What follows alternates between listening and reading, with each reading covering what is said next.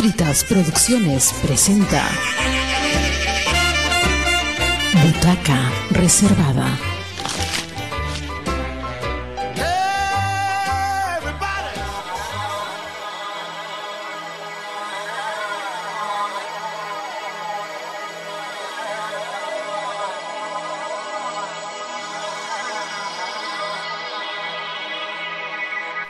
Muy buenas tardes, muy buenos días, muy buenas madrugadas, amigos de Radio Comunitaria Bicentenario, su programa Butaca Reservada. Bueno, regresamos después de algún tiempo en que el grupo de teatro Desierto Picante ha estado de viaje y ahora nos encontramos este, retornando aquí a la radio. Roberto Palza Están como invitadas, acompañantes, mis este, dos compañeras que han sido viajeras eh, por favor, que ella misma se presente. Adelante, por favor. Hola, ¿cómo están? Buenas. Eh, Rocío Moreno. Muy bien, Rocío, ¿qué tal? ¿Cómo estás? Espero que calurosa, me imagino, pero aquí. Y también nos acompaña Doris Ramos en la parte técnica, que dentro de algunos momentos también se integrará a, nuestra, este, a nuestro diálogo. Bueno, eh, Butaca Reservada es una revista que tiene por propósito hacer el seguimiento de la actividad cultural de Tacna. el grupo Desierto Picante, un poco para ubicarnos en el contexto, este, se, se viajó hacia la ciudad de Buenos Aires, Argentina, donde tuvo oportunidad de ver diversos espectáculos teatrales, en este viaje de estudio. Eh, Rocío, esta es eh, la segunda oportunidad que el grupo hace un viaje de estudio a esta ciudad tan importante, esta capital teatral. ¿Cuál ha sido tu impresión en general de este eh, segundo viaje de estudio a la ciudad de, Buenos Aires? Bien, creo que lo interesante de, de, ir a Buenos Aires para nosotros como grupo es básicamente el ver teatro, que es a lo que, a lo que básicamente fuimos. Así que creo que como en la primera vez, eh, muy contenta porque los espectáculos de teatro pues tienen una calidad eh, alta comparando con el resto de, de, algunos lugares que conocemos y creo que esa es una ventaja porque genera eh, un aprendizaje para nosotros. Podemos aprender de lo, de lo que vemos, ¿no? O sea, nosotros los actores viendo teatro aprendemos mucho de eso, así que por ese lado muy contenta, satisfecha del viaje y con ganas de regresar. Eh, muy bien, muchísimas gracias, este, Rocío. Bueno, también nos acompaña ahora Doris. Este, eh, Doris, eh, tú es la primera vez que vienes a, que vas a la ciudad de Buenos Aires y cuéntanos, este, cómo ha sido esta primera impresión de la ciudad, del mundo artístico, teatral que hemos encontrado en esa ciudad. Hola, buenas tardes Roberto, Rocío y a toda la gente que nos escucha. Sí ha sido una eh, bonita experiencia el hecho de poder eh, eh, conocer una nueva, nueva visión y forma de poder entender el, teatro, ¿no? Em, creo que vemos la tradición que tienen ahí, los tipos, la, forma en la que, la que se ha integrado el teatro en esta ciudad y bueno, creo que es este algo muy, muy, muy rico para nosotros, ¿no?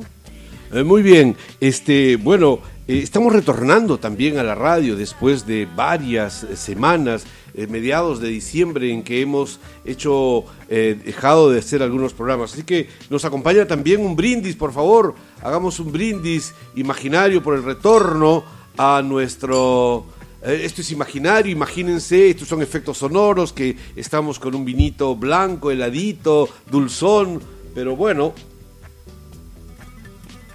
esto es para celebrar este compartir que estamos haciendo aquí. Rocío, tú has dicho que lo más interesante para ti ha sido este, volver a, a ver teatro en esta ciudad. De todos los montajes de teatro que has tenido oportunidad de ver, ¿Cuál ha sido el que eh, más te ha impresionado y si puedes darle una breve reseña de ese montaje?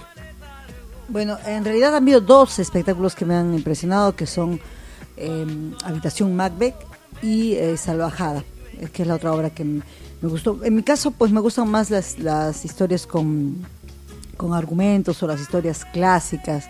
Ah, hemos visto también musicales que en general estaban muy bien, no es un estilo que a mí me agrade mucho, pero en general no quita nada, estaban, eran muy buenos espectáculos. Y de los espectáculos que más me gustaron, creo que pues la, narración de la historia, cómo se narra la historia, una es de manera poco más clásica, y en la otra pues ya es eh, lo que llamamos el teatro contemporáneo, el teatro postdramático, un actor haciendo muchos personajes, y creo que las dos formas que son totalmente distintas, eh, al mismo tiempo son muy agradables de, ver. Creo que cualquier obra eh, del tipo que fuera, si está bien hecha, pues al espectador le genera esta, esta alegría de ver un espectáculo bien contado, bien narrado o, o performativo porque está bien hecho. ¿no? Eso, eso es lo que más me impactó. Entonces, Habitación Macbeth y, Salvajada, son los dos espectáculos teatrales en la Avenida Corrientes que, que más te impresionaron. También, bueno, es que en realidad son de los, pero hay otro también que fue el de este mm, Parque Lesama, también muy bueno, ¿no? O sea, tienes tres. vamos a ir desgranando cada uno de ellos, pero vamos ahora a, consultarle a Doris este tres de sus montajes eh, preferidos de teatro, este que que vistes y que ya luego vamos a ir eh, desgranando, pero por lo pronto mencionemos solamente, hagamos esta relación. Bueno, yo ya tengo el número uno, por el caso. Eh, bueno, eh, dentro de mis tres em, eh, obras de teatro que más me han gustado es una Piaf, la otra Macbeth y Salvajada también. Es decir, el espectáculo Piaf que hace referencia a Edith Piaf, Habitación Macbeth y Salvajada también. Sí. Ok, en mi caso, en mi caso, más bien, este sí es Habitación Macbeth con Pompeyo Audiver, del cual ya hablaremos un poquitito más adelante el segundo espectáculo que ha llamado mi atención, eh, quizás no por lo artístico, sino por las eh, remembranzas que me ha provocado, es el espectáculo de cuatro este, drag queen, que creo, no me acuerdo ahorita el nombre, y yo lo voy a... Desveladas, en el Teatro Independiente de Corrientes, y creo que el tercer espectáculo este, que eh, llenó mis ojos es Piaf, también, por lo que es, es una comedia musical, eh, pero no es eh, eh, por el lado dramático más bien de esta cantante famosa, Edith Piaf, el gorrión de, Francia, esta cantante que interpreta una de las canciones más conocidas, La vida es rosa o No me quitte pas, no me quitte pas.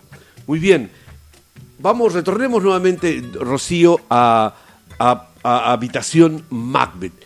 Eh, un poco para describir a, los a nuestros radioyentes, Habitación Macbeth es un unipersonal, es decir, es un espectáculo representado por un solo actor, Pompeyo Audiver, quien hace una síntesis de la tragedia shakespeariana eh, eh, Macbeth y que en 50 minutos o una hora aproximadamente él representa varios personajes eh, de manera sintética y también la fábula nos la narra. De manera que este, es extraordinario ver a una tragedia tan importante como eh, Macbeth, eh, representado por un solo actor, con cinco personajes y que este, te, llene los ojos.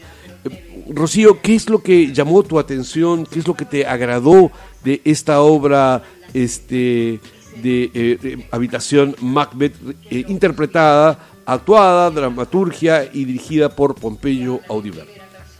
Creo que lo, más bonito para mí fue, no sé, yo, creo que hay una mezcla entre el, teatro de texto y el dramático, ¿no?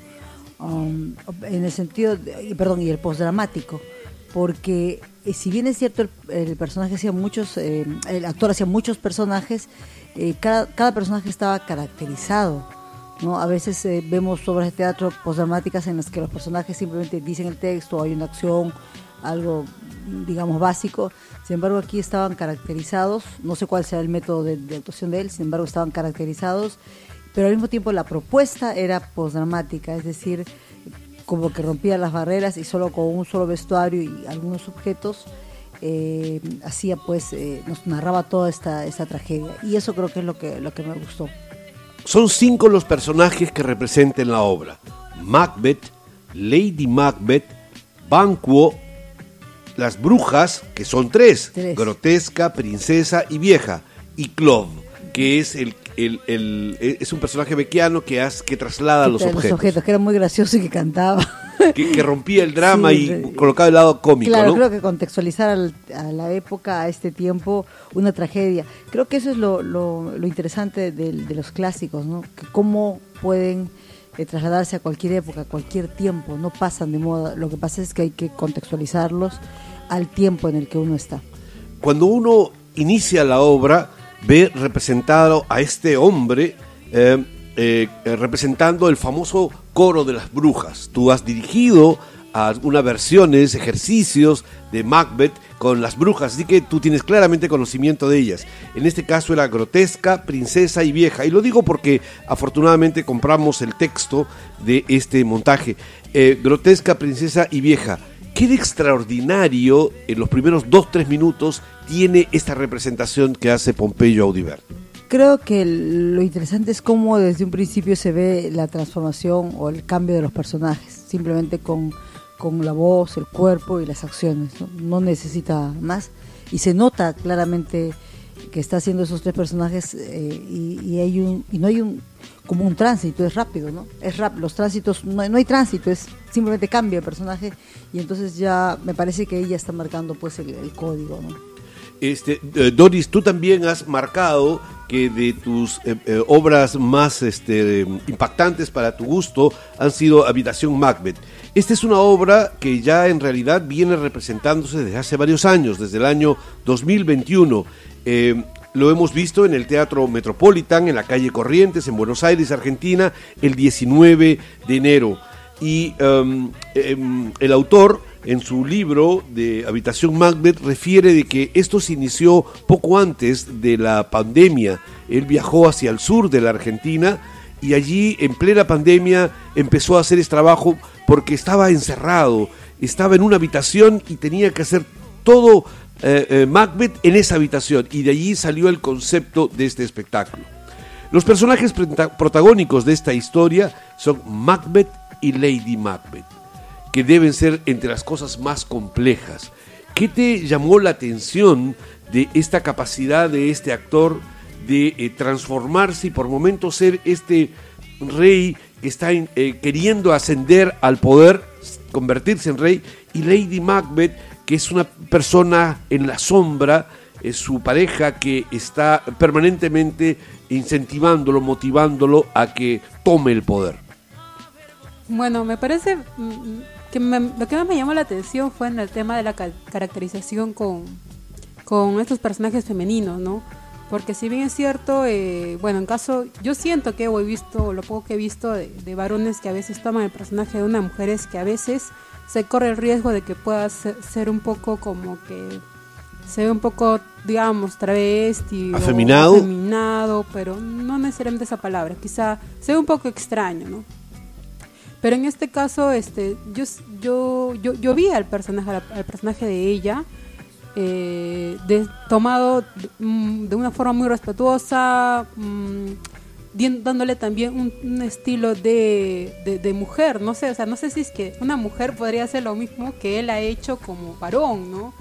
Porque mm, se siente esa voz que no necesariamente es delicada y no tendría que ser delicada una mujer necesariamente, pero se siente una voz característica del, del personaje femenino de la reina.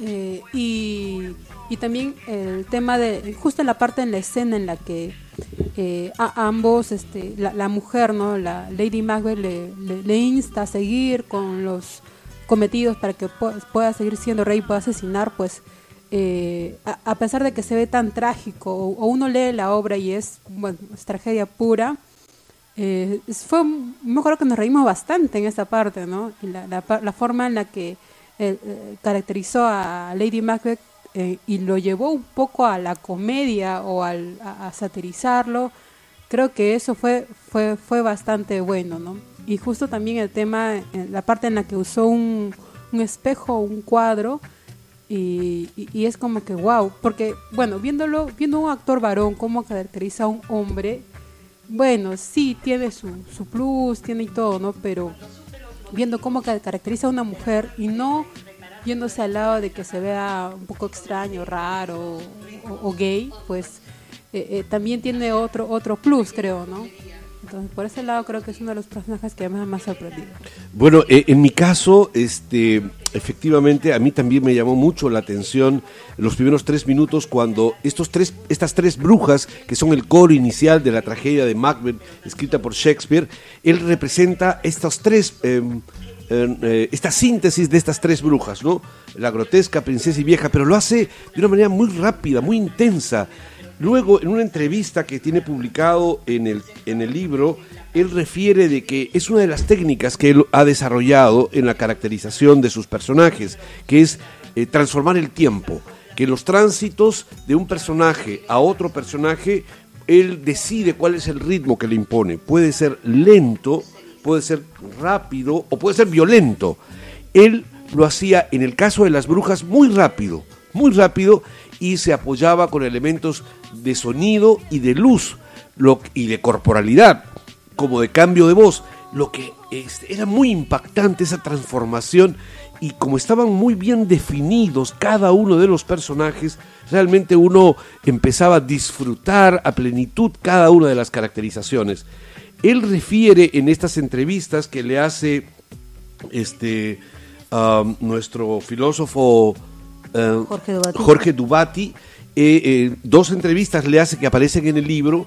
Él menciona que es, para él es como una especie de collage japonés es decir, un barroco japonés, es decir, que todo está absolutamente codificado, todo son acciones físicas que están codificadas con absoluta precisión y es eso lo que le permite esta transformación tan poderosa de los personajes. Eh, Doris ya adelantó eh, una imagen que para ella es muy potente, que es esta de la imagen del espejo. Pero tú referiste también, Rocío, una imagen, una situación, una atmósfera que es la de Club. Este personaje, Club, es un personaje que hace los tránsitos entre las escenas dramáticas, eh, cambios de, situaciones, porque la obra la ha reestructurado en 10 capítulos y un epílogo. Toda la obra de Macbeth, toda la tragedia, que son 5 actos y normalmente dura 2 horas 45, 3 horas, él lo ha sintetizado en una hora y las ha dividido en 10 cuadros y un epílogo.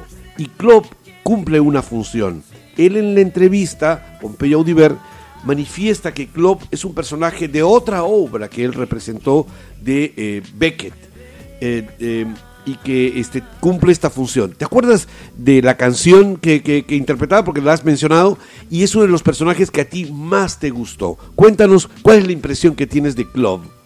Bueno, lo que pasa es que creo que, claro, es un personaje que ya seguramente, como dices, lo tenía es un personaje que fluye con, o sea, fluye en el escenario y es muy, muy gracioso. lo que tiene también, como decía Doris en la propuesta, es que habla de, cabezas, de asesinar, pero lo, este, lo dice de una manera muy graciosa que uno termina riéndose porque de lo que está hablando son de asesinatos, pero uno termina pues riéndose y eso es muy muy extraño y a la vez es una, es una forma que se utiliza a veces para tocar temas tan difíciles, ¿no? Porque en este caso es el poder que, que actualmente lo vemos en la política, así que no, no, no está muy lejano.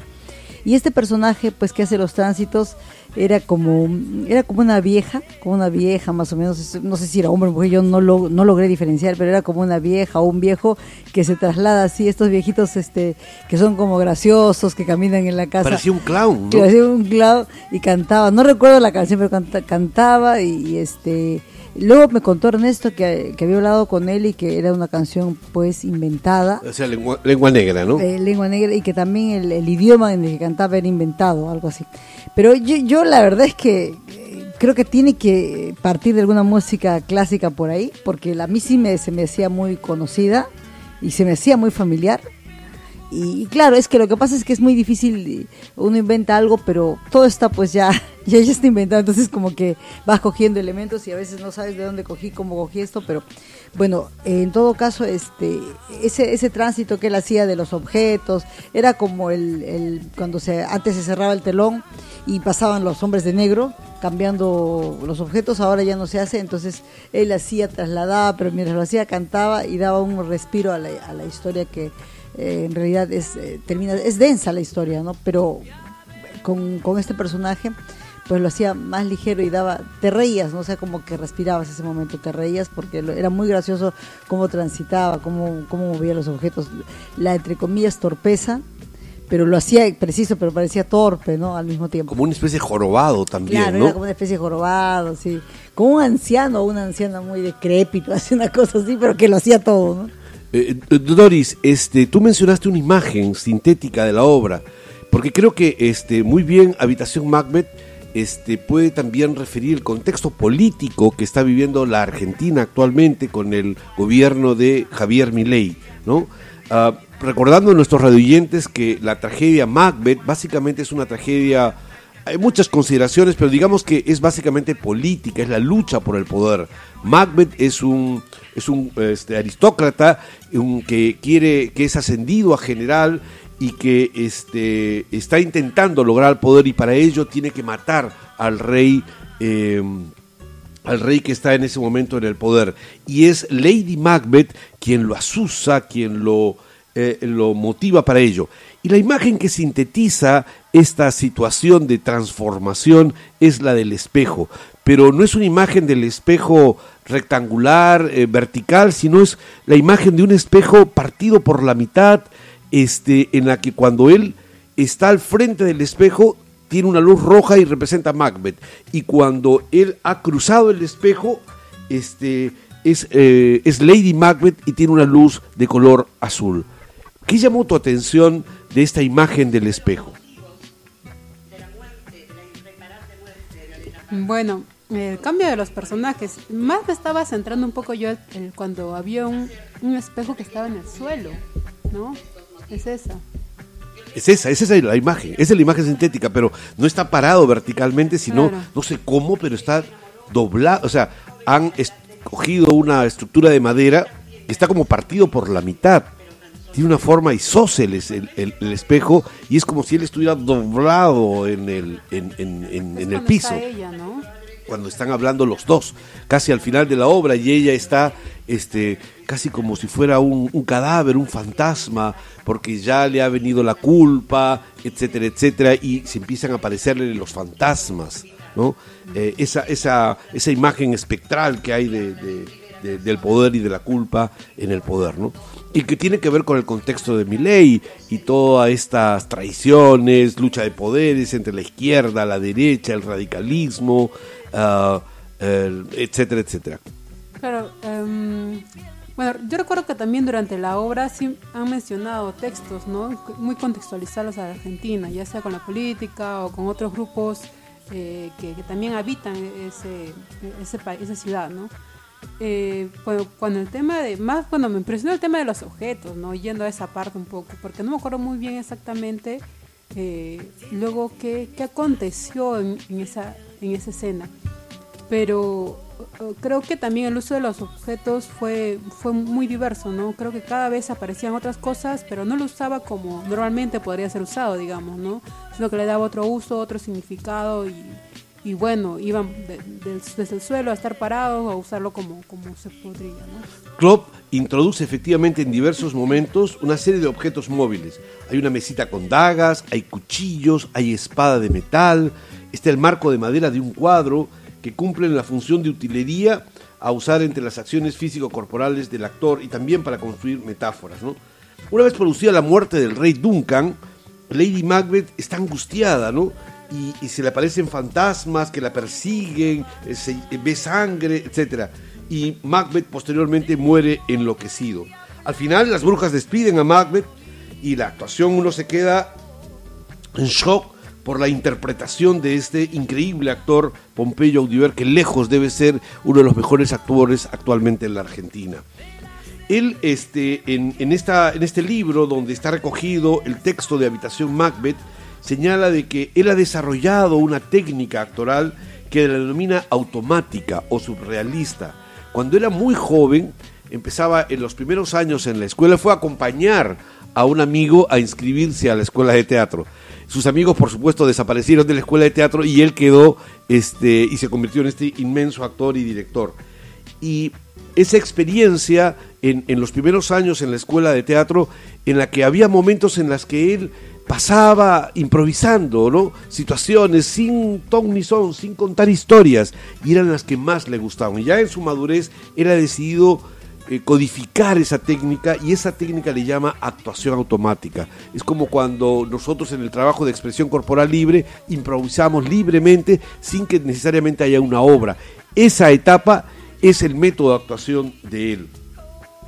Ah, y lo explica en un libro que se llama El piedrazo en el espejo.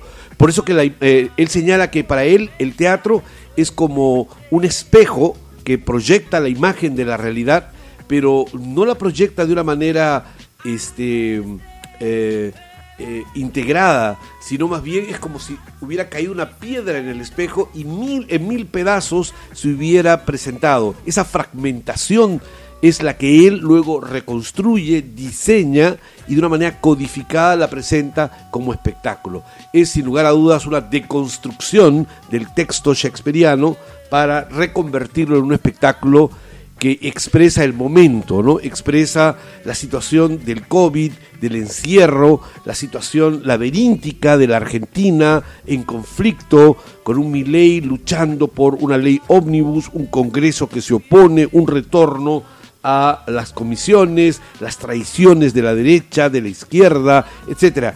Toda una imagen sobre la situación política y el contexto en la Argentina. Un brillante espectáculo representado, calculo, unos 800 espectadores que estuvieron en el Metropolitan. Rocío, hay en este texto un pequeño monólogo de Lady Macbeth. ¿Te atreverías a leer un fragmentito de él, así a capela? Ah, luego le vamos a pedir a, Doris también que lea algo de las brujas y finalmente yo leeré algo de Macbeth. Bueno, vamos a leer un, un fragmento de Lady Macbeth. Aquí hay una, y aquí hay otra, otra mancha. ¿Cómo es posible? Al lavarla vuelve a florecer. Fuera, maldita mancha, fuera digo. Pero, ¿de dónde sale tanta sangre? ¿Podrá el inmenso océano lavar esta sangre de mis manos? No, estas manos mías podrían teñir de rojo todas las aguas del mundo. ¿Quién es ese niñito que camina hacia mí sin su cabeza? Es el hijo de Macduff. Que alguien le informe que no lleva puesta la cabeza. ¿Puede alguien infor... Es que nadie lleva puesta su cabeza en este maldito país. Siento el olor de la sangre. Duncan está muerto. Banco está muerto. La esposa de Macduff y sus hijitos acaban de morir a manos de Macbeth. Todos me visitan, se sientan en mi cama, no me dejan dormir. Soy la pordiosera que estorba en las cenizas buscando a su muñeca. ¿Han visto mi muñeca? Macbeth, ¿estás ahí? ¿Por qué te fuiste de mí, querido? Solo quedan ustedes, mis visitas. Bienvenidos todos los muertos de Macbeth. Adelante, Duncan. Bienvenido, señor. Tu cuello no deja de sangrar todavía. Banco de nuevo por aquí con tu corona de tajos. Siéntate en sus lugares. Allí, sí. Donde siempre se sientan. Tú también, niñito.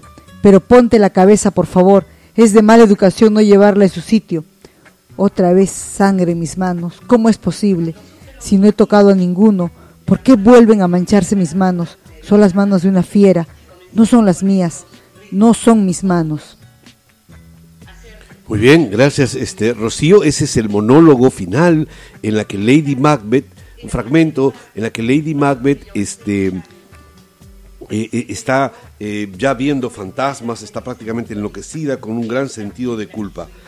Doris a continuación va a leer un fragmento de las primeras escenas de la obra en la que la clásica obra de la tragedia de Shakespeare, de Macbeth, aparecen las brujas y profetizan que Macbeth va a convertirse en el nuevo rey de Inglaterra. Eh, son aquí están recreados por eh, Pompeyo Audiver como grotesca, princesa y vieja. Son tres brujas. Eh, es un pequeño fragmento que Doris va a improvisar aplicando el criterio de esta técnica de Pompeyo Audiver de, este, de la improvisación automática y surrealista. Adelante, por favor. Roberto, Doris, adelante. Le va a estar picando la oreja a Pompeyo. Bueno. ¿Estás ahí, hermosa Hécate? Madre, hermana, ¿estás ahí? No ha venido. La oigo respirar en la tiniebla. Sí, ahí, sus múltiples fauces exhalan el aire negro de la noche insomnio del porvenir. Son los muertos de siempre. Manifiéstate, reina del subsuelo. ¿Te digo que no ha venido? Ah, ha de estar dormida o enojada con nosotras. ¿Por qué? Porque no actuamos bien. Hacemos lo que podemos con el cuerpo que tenemos. Su silencio es magnético. ¿Lo oyen? Sí, me atrae. Alto, alto ahí. Ni un paso más. O caerás en la fosa. ¿Qué fosa? La fosa donde nacimos las tres. ¿Lo has olvidado? Nuestra madre es Hécate. Ella es la partera. Mamá es la fosa. Siguen brotando cadáveres. ¿Estaremos en primavera? No, es la cosecha de Macbeth. Ha estado matando toda la noche. Toda la noche Macbeth. Dale que dale, cortando cabezas y abriendo tajos hermosos. Fuentes rojas que riegan nuestro jardín de ausencias y excitan nuestra presencia. Este teatro desahuciado nos exige, nos erige reinas para después parasitarnos. ¿La señorita tiene alguna queja que presentar? No, no soporto más estas resurrecciones. A mí me gusta actuar. Prefiero estar aquí arriba y no allá abajo entre los huesos. Cada una lleva en la frente la inicial del muerto de donde proviene. Nosotras llegamos la suya. Macbeth. Macbeth. Muy bien, esa fue la improvisación de Doris, ha sido una lectura muy elemental de este, las brujas en esta obra compleja. Bueno, vamos ahora, yo me voy a permitir este, si me ayudan a hacer la presentación de un fragmentito de Macbeth, eh, también en una de sus escenas finales, muy brevemente, algo del monólogo que utiliza este Macbeth, em, que pueda recrear a ustedes, nuestros eh, radioyentes, la, la, visión de este espectáculo Habitación Macbeth por Pompeyo Audiver. Veamos. Es un puñal eso que veo ante mí flotando en el centro del recinto? ¿O es acaso un cuchillo imaginario? Falsa creación de un cerebro delirante. No, eres real, respiras. Filoso pensamiento del aire, estás ahí bajo una forma tan palpable que podrías yo tomarse, tomarte si no tuviera, si no temiera te esfumes en mi mano. Y con ello el mensaje que traes a estas horas me muestras el camino a seguir y el instrumento a utilizar. Me afirmas y me insuflas de un valor que me faltaba para emprender mi proyecto criminal. La sangre que brota de, de tu filo no ha brotado del cuerpo del rey Duncan todavía.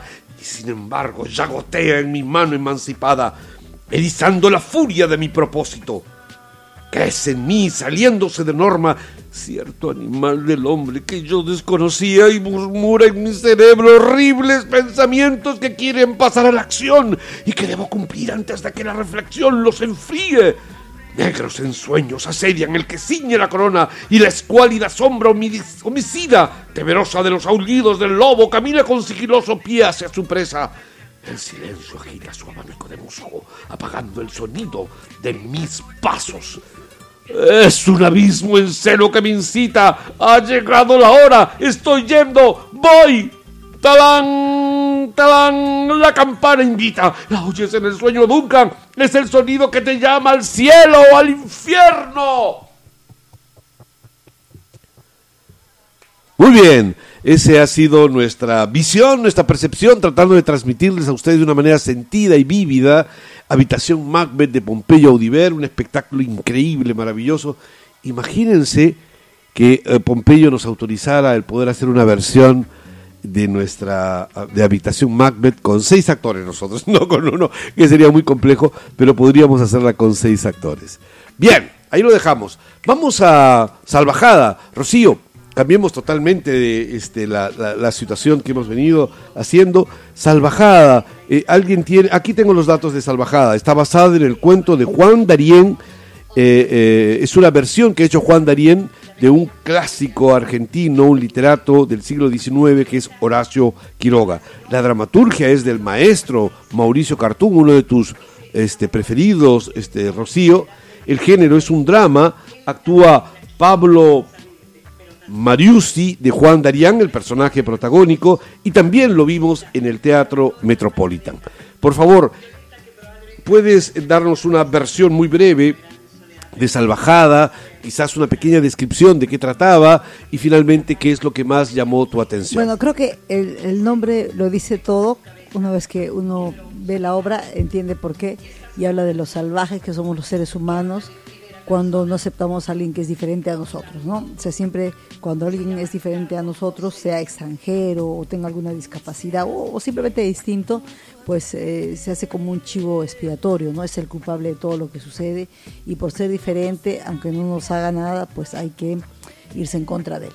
Y de eso básicamente trata la obra, es un, es un hombre un animal hombre, un animal que se transforma en hombre, en esas eh, historias de, los pueblos andinos que también aquí... Del pueblo de la selva. Del pueblo de la selva, de la sierra también es, pero bueno, en este caso es como de la selva. Es de Corrientes, la zona fronteriza con el Paraguay, y hay influencias guaraníes, donde el tigre es el símbolo, es como sería el puma nuestro, ¿no? Y entonces este, se transforma en un, hombre y y luego pues como no es realmente un hombre la gente empieza a notarlo algo extraño y a partir de lo atacan y luego él decide volverse animal para ahora atacar, ¿no? O sea, y es este esto de, que quien era bueno en un momento al ser eh, golpeado por los, las otras personas pues decide tomar venganza. Y creo que es un creo que te deja con un sabor un poquito amargo al final porque eh, te hace caer en cuenta de que es cierto no o sea de que es cierto. Entonces cuando alguien actúa mal al final es porque ha sido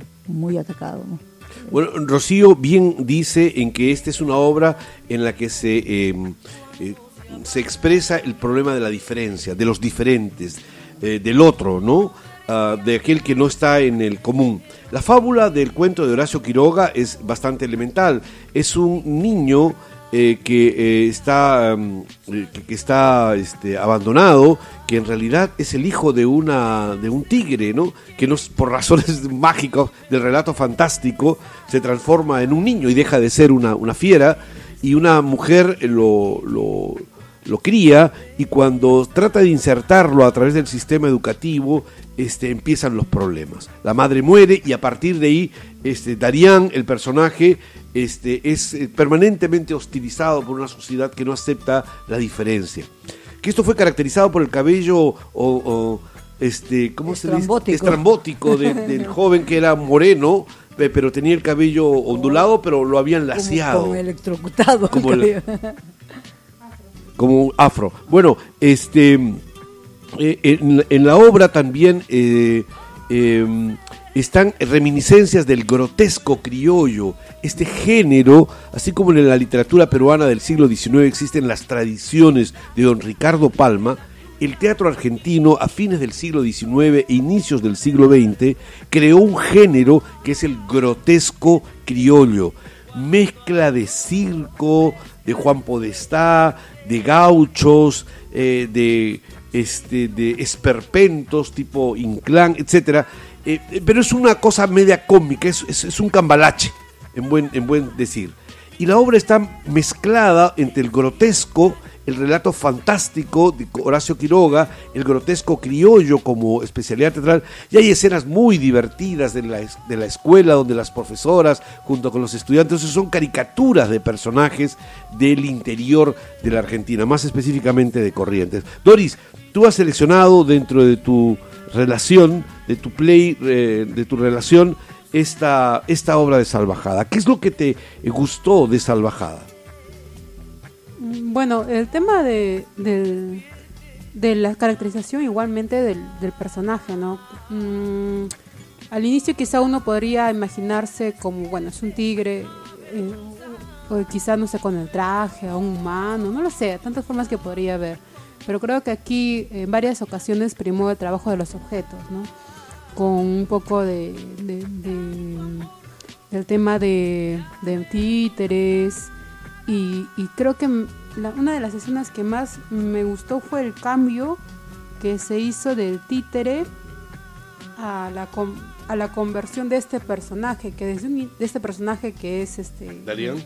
Darían, ajá, que desde un inicio ingresa, pero uno no todavía no, percibe, bueno, es como que el alma de, de, de, de este, de este, tigre, ¿no? este tigre, pero luego ya se convierte en él y él es el que finalmente actúa en vez de, este tigre.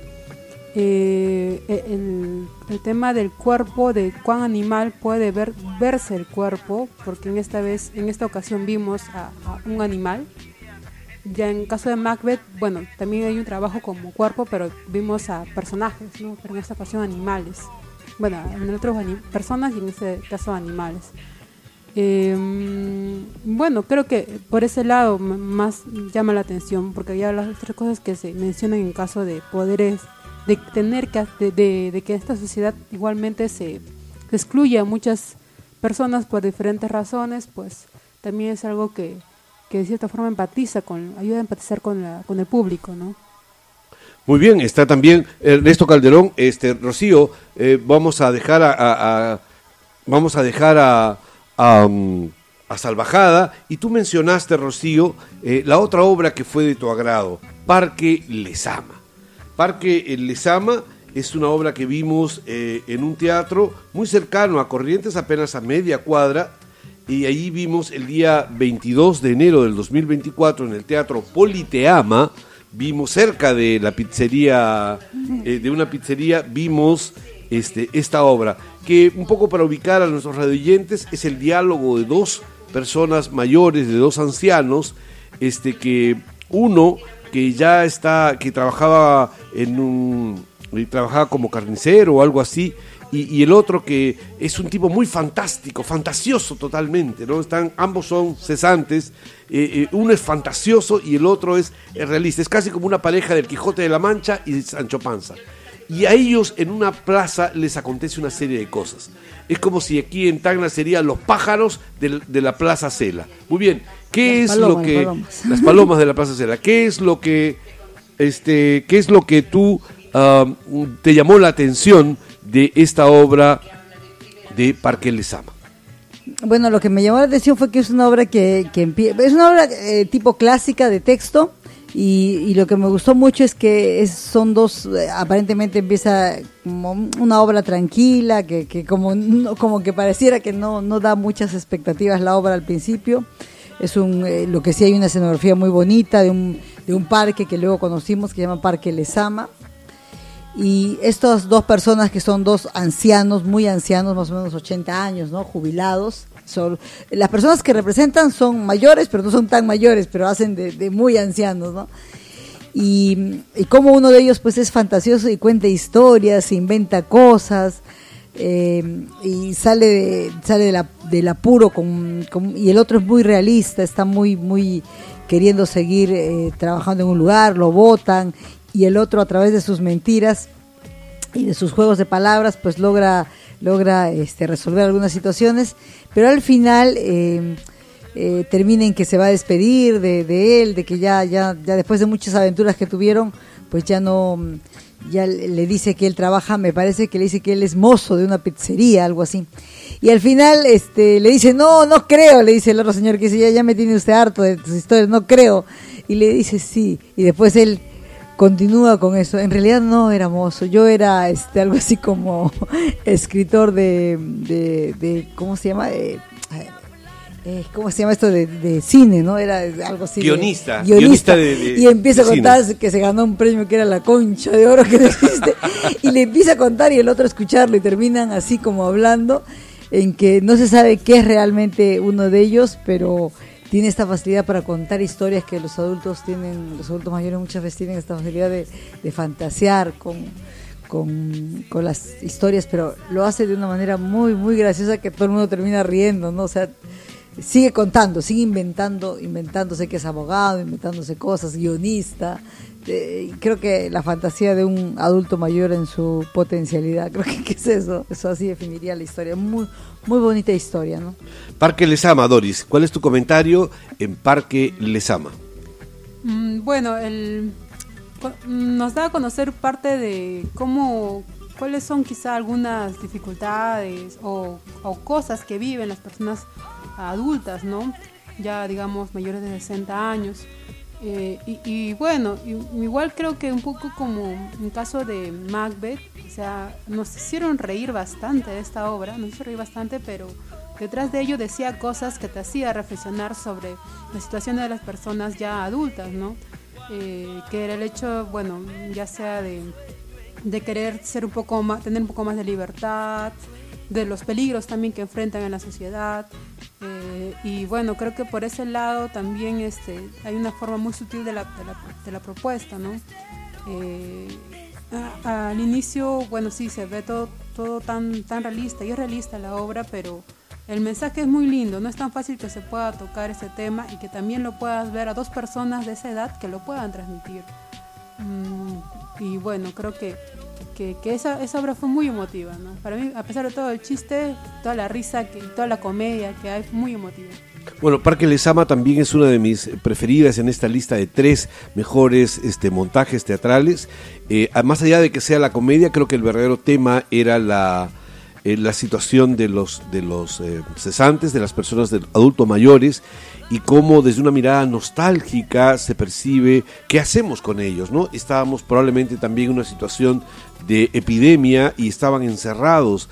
¿Y qué hacemos con estas personas que tienen tanto por darnos, tanto por enseñarnos y que sin embargo la sociedad todavía los postra a una situación meramente de, em, de, encierro? ¿no? Se parece en ese sentido mucho a Habitación Madre. Bueno, se ha integrado un, nuevo este, compañero que estuvo presente, un nuevo navegante en este viaje. Eh, le vamos a pedir a Ernesto que muy brevemente este, nos haga una relación de sus tres o, montajes más, eh, más sentidos, que lo que más le gustaron. Y luego de que él dé su interpretación, vamos a, yo terminaré hablando de mi otro tercero, que es el del drag queen, eh, este, Desveladas y este y luego haremos un intermedio con una canción este Doris para luego hablar desde otra perspectiva el viaje más bien de las experiencias humanas, de las comidas, de las canciones, de los libros, de los museos, de todas las cosas que hemos tenido por ver. Pero antes hagamos un brindis porque somos los cuatro que hemos venido. Este es un brindis este imaginario por si acaso, ¿ah? Imaginemos lo que estamos tomando unas copas, eh, estamos tomando vino eh, blanquito, dulzón y todo lo demás. Sin pizza. Sin pizza, lamentablemente nos falta la pizza del Kentucky. Del Kentucky. Bienvenido, este Ernesto, eh, tu relación de tres y tus comentarios, este, porque hemos ido avanzando para ir luego a la segunda parte. Hola Roberto, ¿cómo están? Hola Rocío, Doris, ¿cómo están? ¿Cómo se encuentran? Y también a todo el público oyente de la radio. Voy a comentar en este caso mi top 3 de obras teatrales que, que he observado en la avenida Corrientes, ¿no? Por así decirlo. La avenida Corrientes y alrededores. Bien. En primer lugar tengo a la obra Piaf. Eh, creo que lo que más me sorprendió de, Piaf fue la, producción, la propuesta en escena. Em, sobre todo por la historia que cuenta, ¿no? De, Edith Piaf. Yo no, no sabía de la historia que ella había pasado. Pero si pudiera quedarme con dos momentos de, de la obra, yo creo que sería primero con la escena de Ring, en donde se hace, se hace uso de elementos de, luminotécnicos y también me quedaría con la escena de los coros. Creo que los coros eh, sumaron muchísimo a que, a que se entienda la obra mucho más, sobre todo porque se tocaron reiteradas veces, ¿no? Es, es en el caso de Piaf. En segundo lugar tengo Habitación Macbeth eh, por Pompeyo Audiver.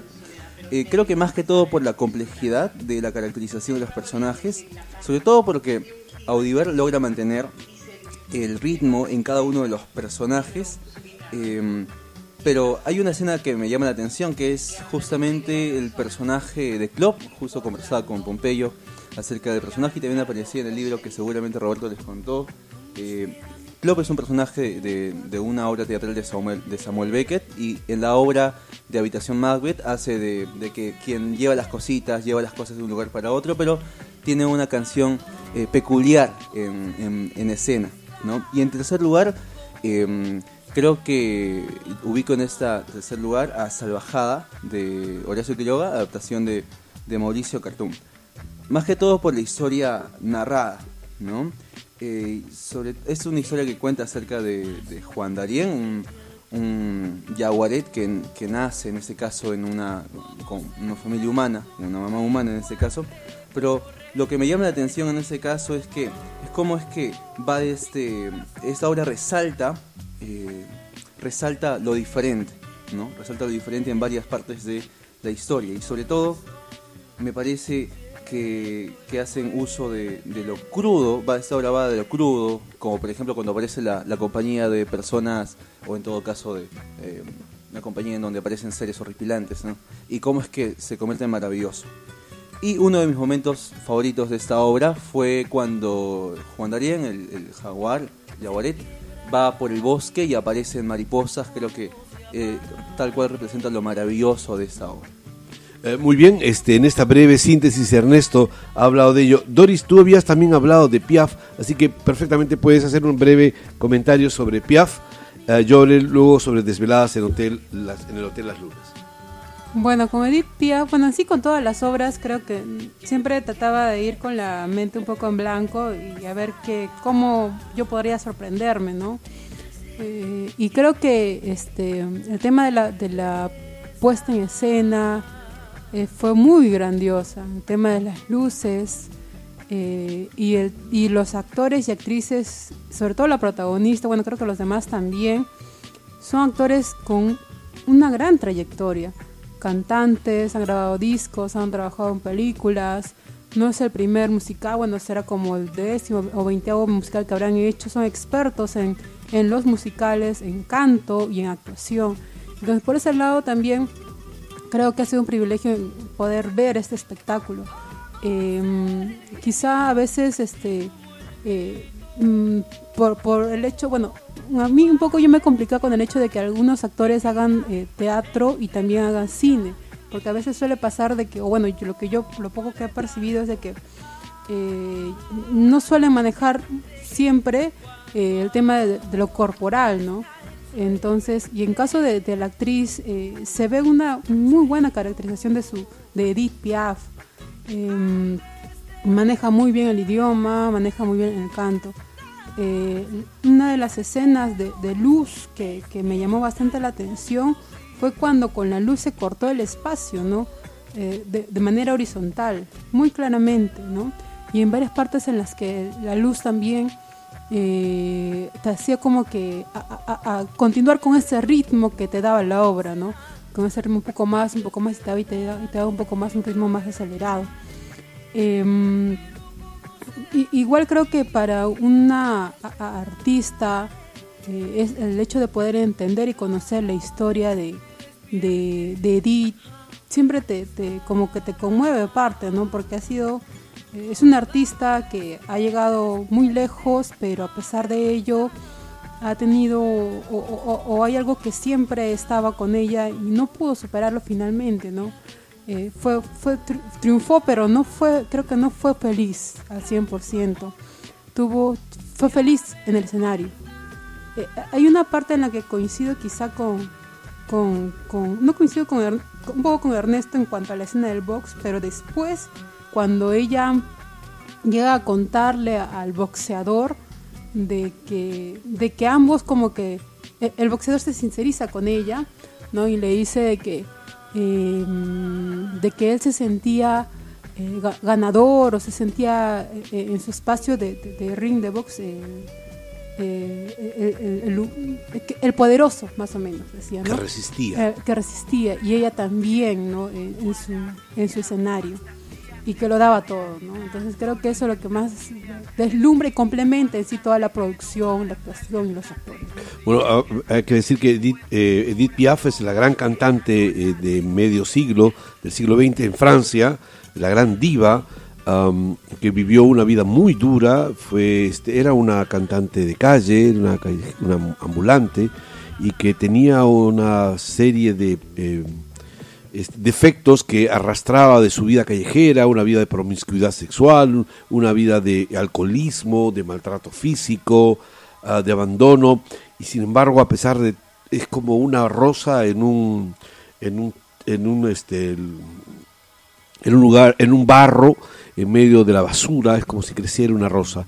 Y que era un gorrión porque tenía como un doble, así como nuestro Imazuma, tenía como un doble pecho, como tenía una potencia de voz realmente increíble. Y la actriz que lo interpretaba, actriz y cantante, era una soprano que tenía una potencia de voz realmente maravillosa. Esto lo vimos en el Teatro Liceo, el teatro más antiguo de Buenos Aires actualmente en actividad, el primero de febrero, es bajo la dirección de Jamie Lloyd, el guion era de Pam James, la protagonista era Elena Roger, es la cantante que hace el personaje de Edith Piaf, era producciones Adrián Suar y Preludio, y lo vimos en el Teatro este, Liceo.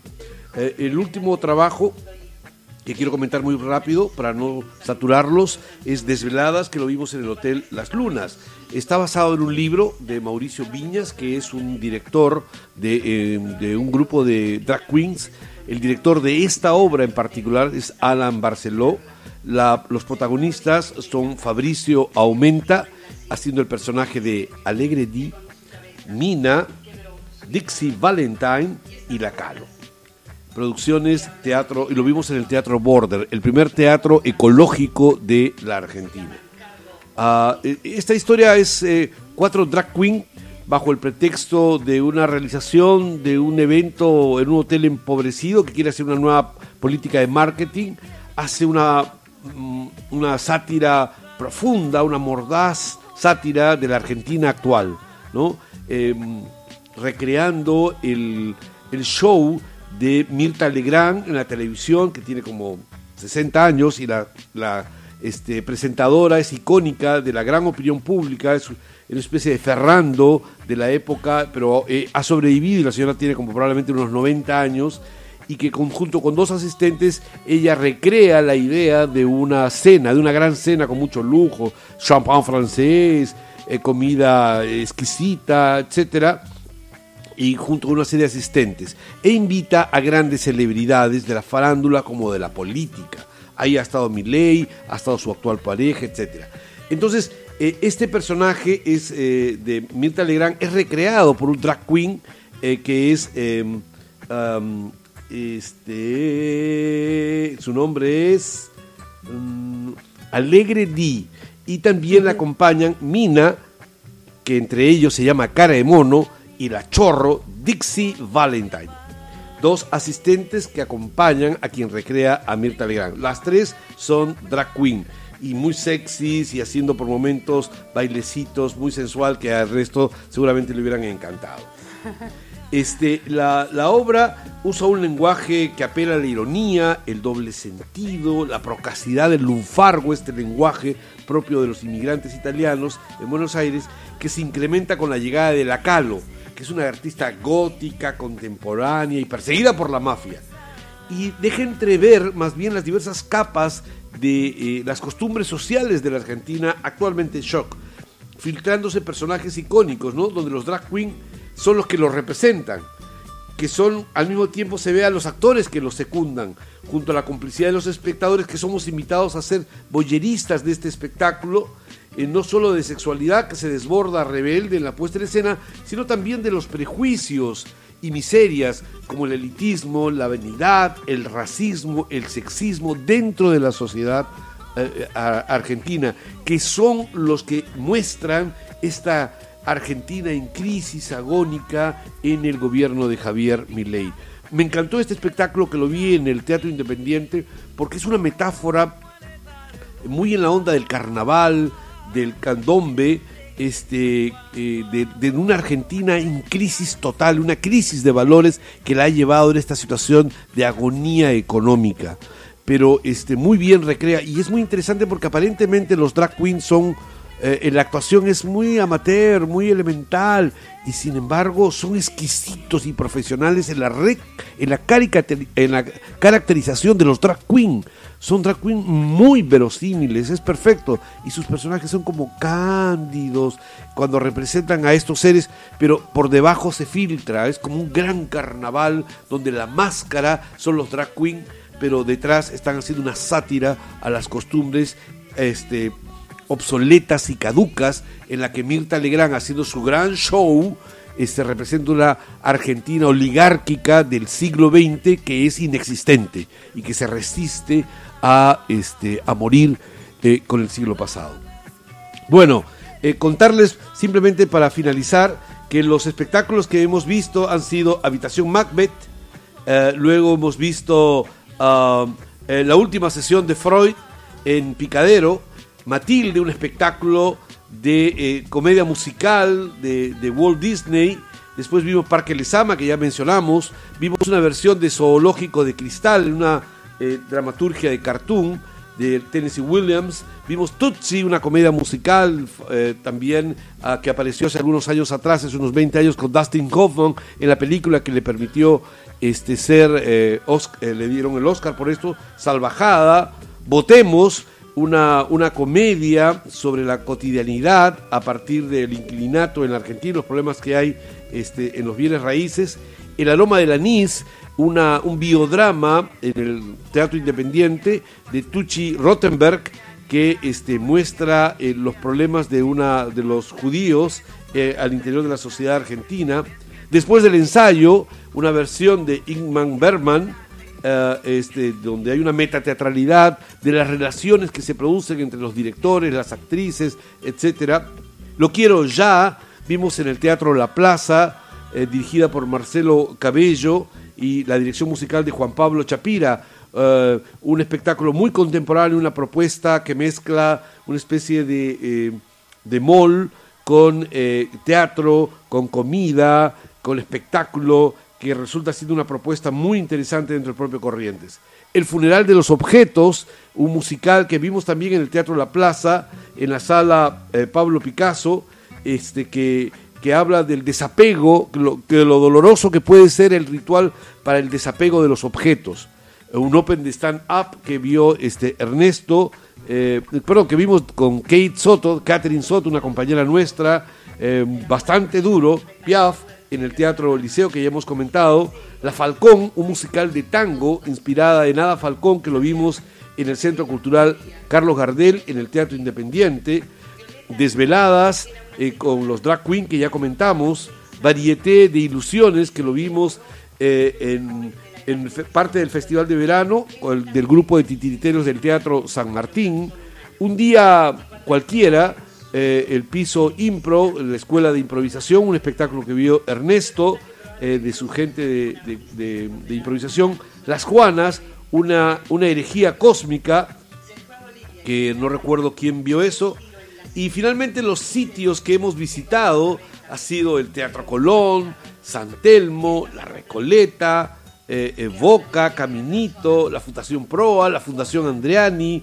Avellaneda, Plaza República del Perú, Malva, el Museo de Arte Latinoamericano, el Museo Italiano de Cultura, el Centro Cultural Kirchner, la Plaza de Mayo, la Casa Rosada, el Obelisco y la Avenida 9 de Mayo, Puerto Madero, Centro Cultural Carlos Gardel en Chacarita, el Teatro Nacional Cervantes, el Instituto Nacional de Teatro, la Biblioteca Nacional de Argentina, Mariano Moreno, el Archivo de Profesores y Profesoras del Ministerio de Cultura de Argentina, hemos visitado Argentores, el Museo de Bellas Artes, el Espacio de Lectura y de Escritura Julio Cortázar en Villa Crespo, el Centro Cultural Resurgimiento y el Parque Centenario. También vimos una película que le encantó a Ernesto, Pobres Criaturas, este, eh, que acaba de, en el cine Lorca, un cine de, arte, que acaba de ganar eh, Emma Stone el Oscar ah, y con la actuación también de William Dafoe. Una gran película. Bueno, para que vean el panorama de todas estas cosas que hemos tenido en nuestra visita a la Argentina, en este viaje de estudio. Bueno, vamos al intermedio y luego regresamos a ver una, una conversa abierta sobre las cosas cotidianas que nos han acompañado. Adelante, equipo técnico, con una música para darle aire a nuestra conversación.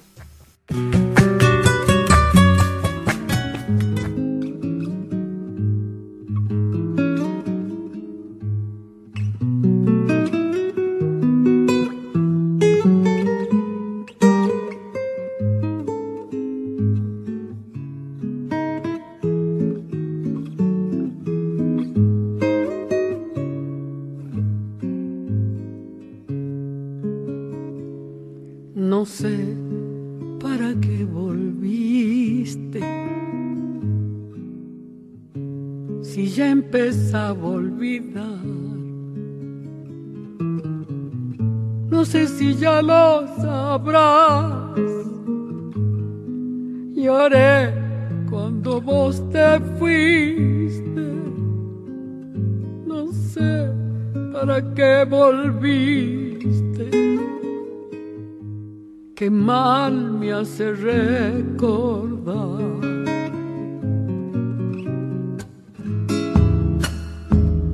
Tarde se ha puesto triste y yo prefiero callar. ¿Para qué vamos a hablar de cosas que ya no existen? No sé para qué volviste. Ya ves que es mejor no hablar. Qué pena me da saber que al final de este amor ya no queda nada, solo una pobre canción da vueltas por mi guitarra hace rato que te extraña mi samba para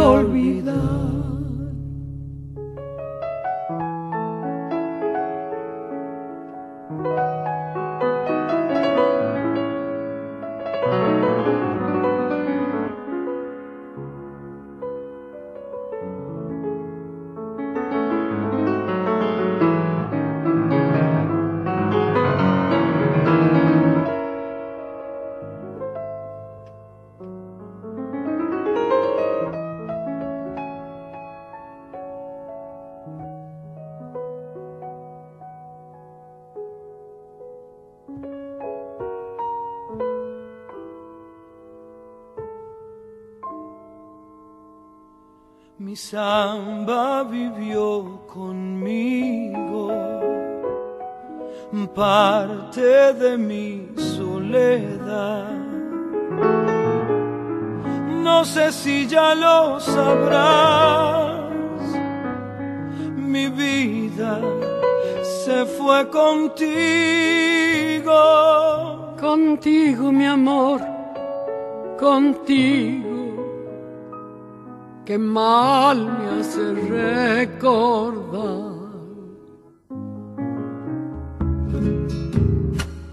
Mis manos ya son de barro, tanto apretar al dolor.